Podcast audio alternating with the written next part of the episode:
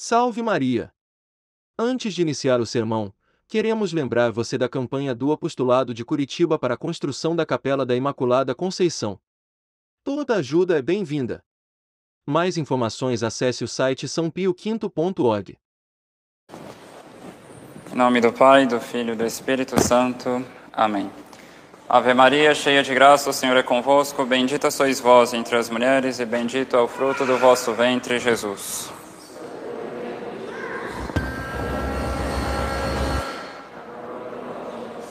Nossa Senhora das Dores, glorioso São José, em nome do Pai, do Filho e do Espírito Santo. Amém. Podem sentar-se. Então, nesse dia da festa de Corpus Christi, festejamos esse fato de nosso Senhor ter quisto estar presente conosco com seu corpo, seu sangue, com sua alma e com sua divindade. Claro, nós devemos falar do Santíssimo Sacramento o ano inteiro, já que o Santíssimo Sacramento é o fim de todos os sacramentos. Como explica muito bem São Tomás de Aquino, para que que batizamos alguém? Batizamos uma pessoa para que um dia ela possa receber o Santíssimo Sacramento. Por que que casamos as pessoas? As pessoas se casam a fim de que um dia tenham filhos para que eles, educados na fé católica, possam bem receber o Santíssimo Sacramento. Para que que fazemos padres na igreja? Fazemos padres para confeccionarem o Santíssimo Sacramento. E enfim, para que que temos crismados na igreja? Nós temos crismados que se tornam pela crisma soldados de Cristo, para que sejam pessoas que defendam com mais força, como verdadeiros soldados de Cristo, o Santíssimo Sacramento. Enfim, o Santíssimo Sacramento é o fim de todos os outros sacramentos e, em última análise, o objetivo de cada estado de vida. Cada um, no seu estado de vida, deve, a seu modo, honrar o tanto que puder o Santíssimo Sacramento.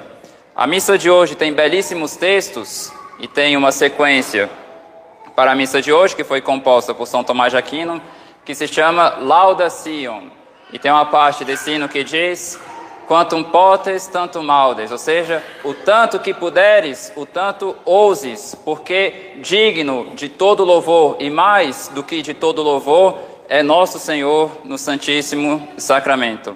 Então deve ser um pouco esse o espírito que deve nos animar quando se trata de honrar o Santíssimo Sacramento. É interessante, para a curiosidade é, dos fiéis católicos, a ofício de Corpus Christi, ou seja, os textos da missa de hoje, tanto para os padres quanto para os fiéis, ele foi composto por São Tomás de Aquino. Mas na época, o Papa tinha pedido para os teólogos da Universidade de Sorbonne, que tinha sido fundada pela Igreja, para os teólogos daquela época, principalmente São Tomás e São Boaventura, que era um franciscano, cardeal, pediu para que eles fizessem uma composição para o ofício de hoje então iriam decidir quem queria é, ganhar, por assim dizer, para que a igreja pudesse celebrar o Santíssimo Sacramento é, a partir daquele momento com esses textos. Então, cada um compôs um ofício para o dia da festa de Corpus Christi e começaram a discutir, perguntando: não, você que vai falar primeiro, você que vai apresentar primeiro, não, apresenta você, não, apresenta você. Começaram a discutir até que São Tomás aceitou falar primeiro. E quando São Tomás começou a ler o ofício de Corpus Christi, São Boaventura rasgou os próprios papéis dele e ele deixou para São Tomás porque ficou tão bonito, mas tão perfeito, mas tão belo que ele não queria que fosse um outro texto para se honrar o Santíssimo Sacramento. Então realmente vale muito a pena ler os textos de hoje. Se alguém tiver dificuldade para entender, tem os padres para isso, para explicarem como entender esses textos.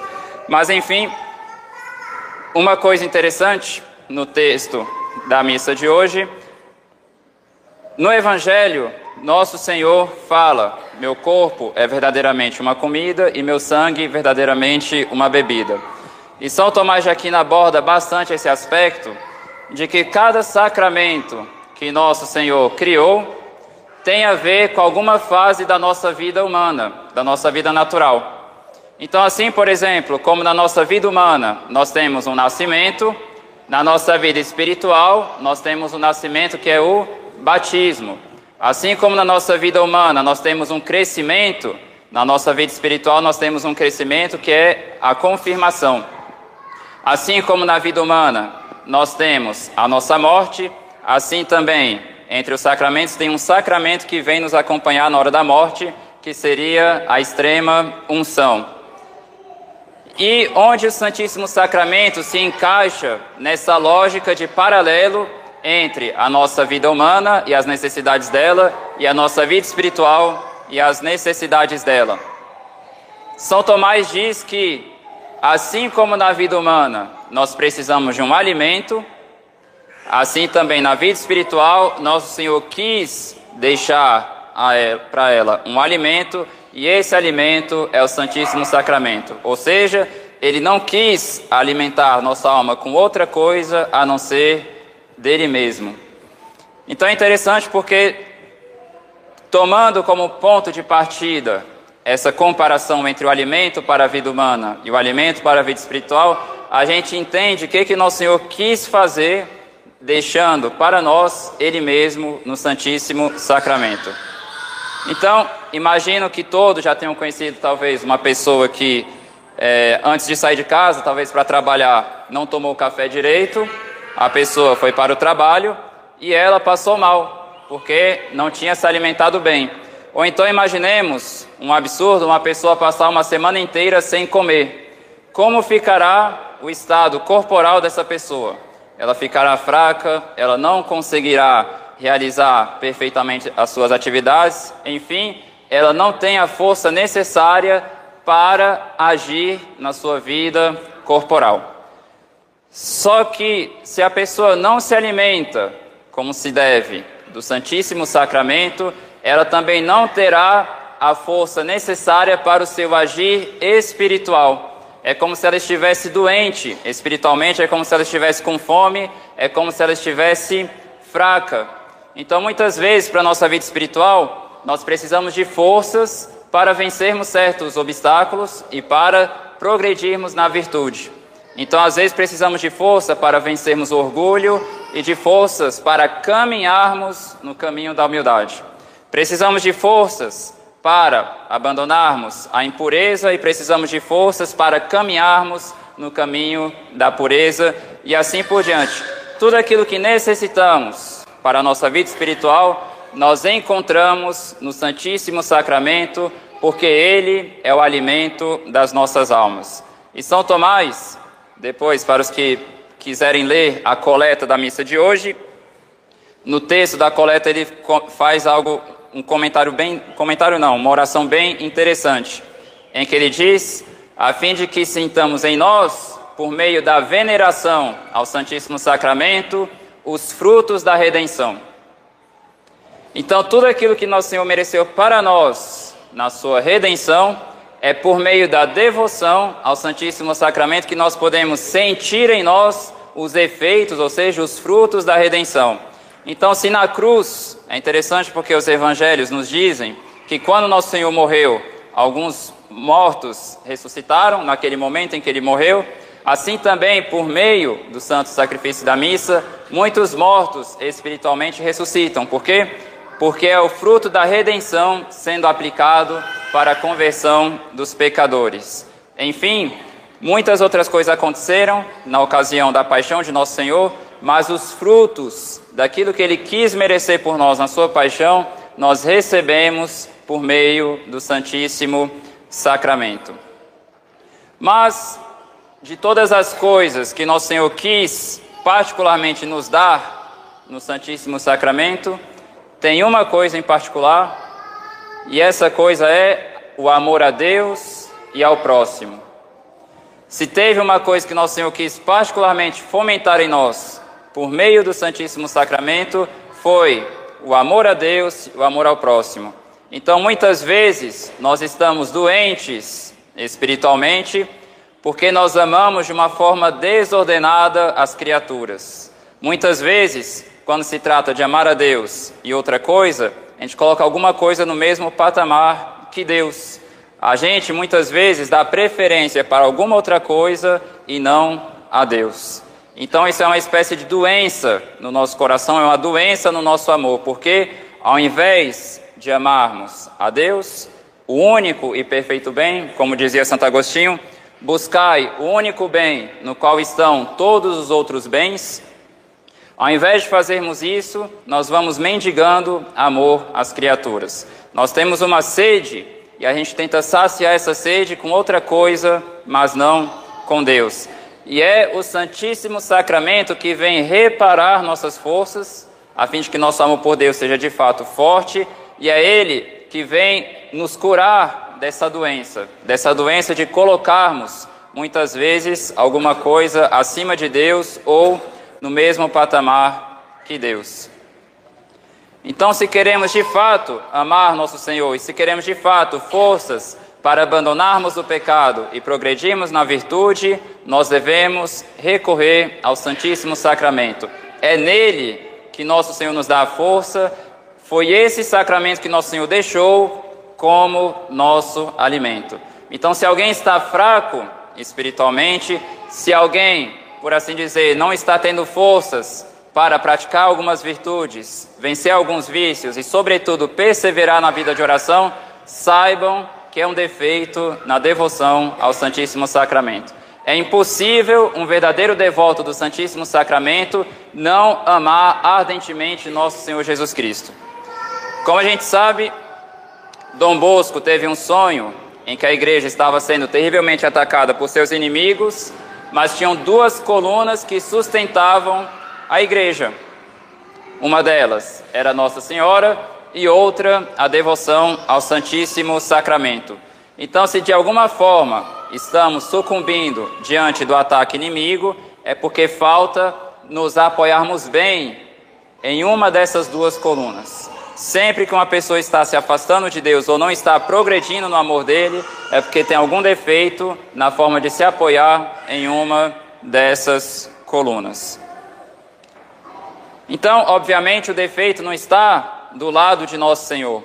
Não é um problema de faltar a graça para nos santificar.